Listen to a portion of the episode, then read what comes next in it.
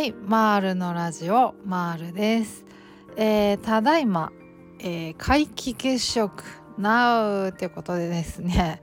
あのー、ちょっとね雑談しようかなと思って急遽収録しております。はい。今皆既月食中なんですよ。今ねその YouTube とかでもあのいろんなところがライブ動画とか今やってますね。で全然肉眼でもですねバッチリ見えますよね。じわじわこう左下ぐらいからこう黒い影がぐーっと来てる感じが。あとなんか小1時間から2時間ぐらいはこの現象があるらしいですよ。まあ一旦真っ黒になってさらにまたあの明るくなっていくまで9時過ぎぐらいまでかな？なんかあるらしいですね。うん、なんか400年ぶりかなんかの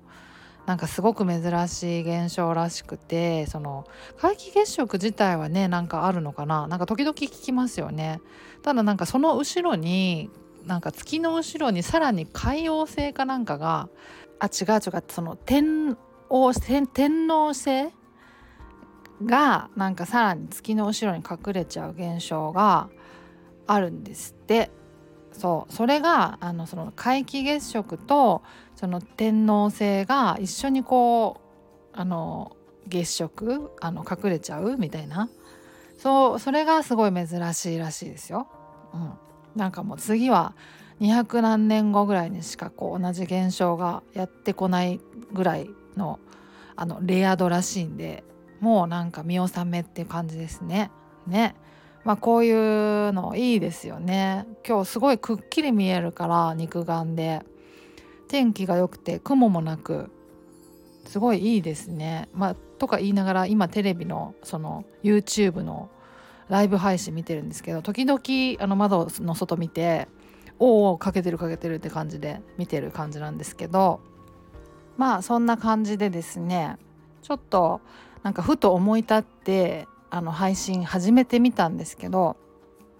あのまあちょっとね最近そのまあ配信ね引き続きやってるんですけど、まあ、つくづくですねあの説明がもう下手で下手でっていう自分のあの聞き直してみた時に何言いたいのっていうね なんかてか同じこと繰り返してばっかりとかもう本当にねまとまりのない配信で我ながらちょっとねもうなんかもうがっかりしてるんですよ。自分のこう説明ベタにベタさ加減に。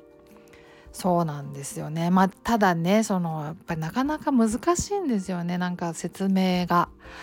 そう。なんかねもう難しいなってほんとつくづく思うんですけどね。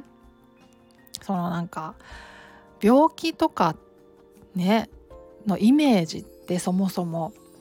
その例えばそのこう何かこう悪い部分悪いものがあって体の、まあ、中なり外側なりにあってそれがこうなんか悪さを働いてですねこうそのことによって何かしらのこう症状が出てきたりとか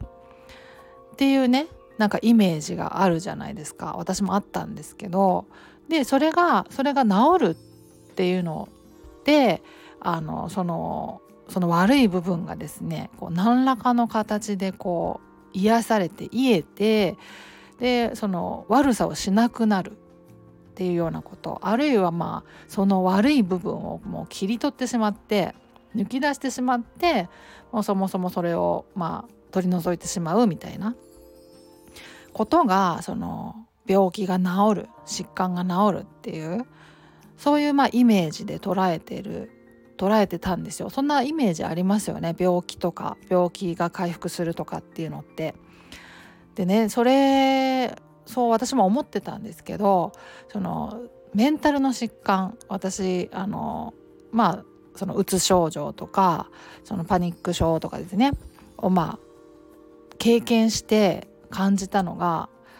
メンタルの疾患ってそうじゃないなって思ったんですよね。まあ、特に私が、まあ、あの経験したのはうつ症状とか、まあ、あのパニック症とか不安症とかだけなんですけど、まあ、それに関して言うとなんか思ってたその疾患のイメージとか疾患が回復するっていうののイメージとはなんか違ったなと思うんですよ。そうその実際私が感じたのはその体の中にこう悪い部分があるっていうのがそもそももう違うぞと悪い部分があるじゃなくてもうそのとりわけそのパニック症に関してはどこも体悪くないんですよね。あのむしろ正しくこう防衛反応が出てきちゃった結果があの発作だったりするから体の機能としてはですねすごく正常なんですよね悪い部分どこにもなくてただですねその何て言うかなその悪い部分が何て言うかあるんだってなんか強く信じ込んでしまう思い込んでしまうっていうのがそのパニック症の主訴というか一番なんかこう言い表せる感じなのかなっていうかそういうふうに感じたんですよね。そう思い込んでしまう疾患。だから悪いところ全然なんかないんだけど実際にはあるんだって強く思い込んでしまうっていうかね。そういうことだった気がしてるんですよ。実際のところ本当に悪いところ何もなかったんで。そうそうそう。ただその発作っていうものが出ると何かこう本当に大変な事態が起きてしまうとかなんかこうとにかくその場を逃げ出さなきゃいけないんだとか何としてでもなんかこうとにかく早く収めないと大変な事態になっちゃうんだとか倒れたりとか死んだりとかあるいはねそうそういうここう大変な事態になってしまうんだっていうふうに思い込んでしまってるっていう状態。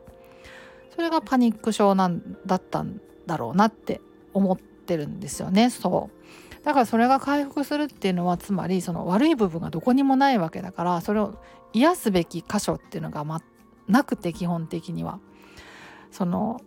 じゃあ治るって何なのかっていうとその思い込みを正すというかあのそうじゃないなっていうのに気づいていくこと。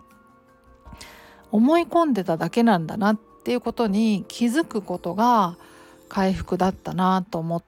てるんですよね実際のところ。そうそうそうそう。そうなんですよね。うん。だからその敏感になりすぎちゃってるというかそのうん。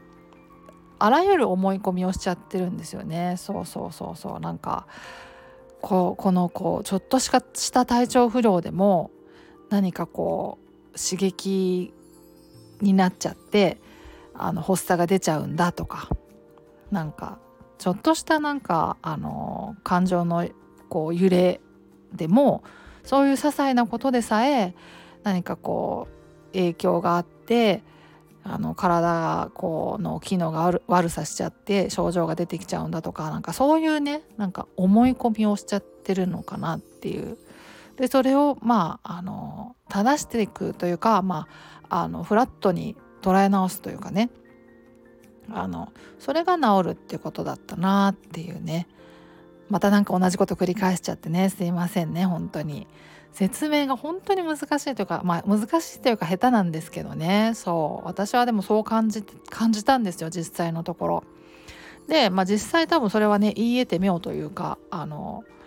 間違ってないと思うんですよね。だからそれに気づくことが回復だからそのために認知行動療法があるそれをまああのちゃんとねなんか精神科の先生とかが臨床の末にこう編み出してくれたこう治療法なわけでそれがちゃんと効くっていう風なエビデンスもあってですね。そうそう。だからこそこう私が感じたこう感覚というか、まあ、体感というかねそれは間違ってないと思ってるんですよね。そうそうそう。そのためにですね気づくためにというかねあのそのためにこう認知行動療法があるんだろうなって思ってるんですよね。そう。だからそもそもねその体の中にこう悪い部分があってそれをこうな何らかの形でこう癒さないといけない。あの治さないといけない。あるいは取り除かないといけないって思ってるとそういう感覚でいるとですねあのなかなかその回復しないっていうことになりかねないんじゃないかなって思うんですよね。そう。だからだって癒す部分が本来ないわけだから頑張って何かを癒そうとしてるんだけどなんか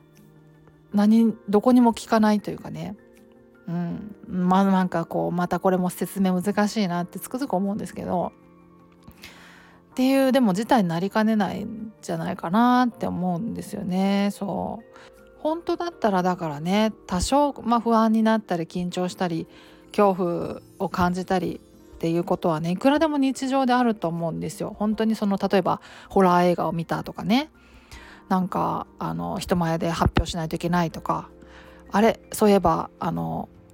家の元栓閉めてきたっけとかそういうので不安になったりとかね。もうそういうことっていくらでもあるじゃないですか。だからそういう感情自体はいくらでもあるしあと体調不良とかもね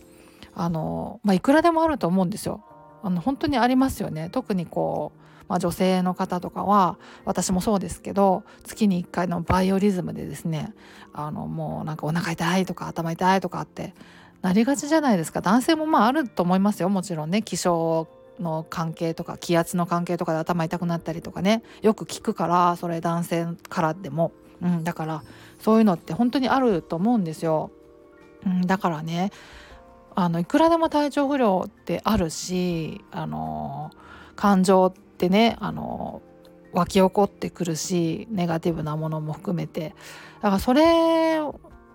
でそれは昔からあったはずだししかも。それがなんかこう出ちゃいけないものだとかそれが発作につながるんだとかあのそう思い込んでしまう病気なんだろうなっていうね、うん、からその何も悪いとこないんですよ実際。そうそう。だからもう本当なんか難しいというかね何ていうかこう何ていうか病気ですらないという感じでもありますよね。すごくなんか強い思い込みっていうだけな気がしてるんですよ。まあ、それをまあねなんか精神科とかで扱うから、まあ、病気みたいな扱いになってるけど、まあ、結局そんなことない気がするんですよね。うんまあ、病気の定義って何なんだって言われたら分かんないですけどそもそもそもそも分かんないですけど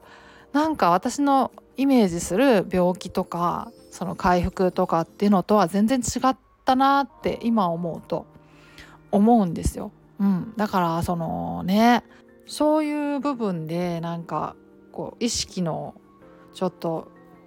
変化というかなんかこう価値観の変化みたいなものがあればもしかしたら何て言うかこう今まで何だったのっていうぐらいあの回復にぐんぐん向かうっていうことは大いにあるような気もするんですよ。うん、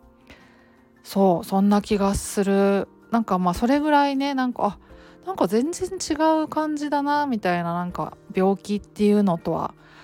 なんか違ったなっていう本当になんかそういう印象が残ってるんで、うん、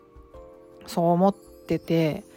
そう。まあ難しいな説明ね。つくづく本当思いますよ。うまく説明できないジレンマが本当にずっとあってですね。そうだからねそれであの説明したいんだけどうまく言葉が出てこないとかうまく説明できた気がしないっていうのがねあの、まあ、ここ最近続いててですね。それ自体ちょっとちょっとだけストレスになってきてる部分があってでそれもあるのでなんか時々ですね旅行の話とかしてあのちょっとねあの私なりにあのあれなんですよ。あのストレスをあの発散させてる部分があってまあ興味ねえよっていう話かもしれないんでそそこはねちょっと申し訳ないんですけどそうそういう部分はあるなと思っていたりしますっていうね。はい。もうあれですよ。もう半分ぐらいまでね欠けてきましたね月が。なんかねぼちぼちあれらしいですよ。その天王星もこう月に近づいてきてですね月の裏側に隠れちゃうらしいですよ。ぼちぼちかなわかんないですけど。そうそう。まあ天王星なんてめちゃくちゃちっちゃいからねそこまで見れるか見えるかどうか肉眼ではわかんないですけど私こういうの見るの好きだから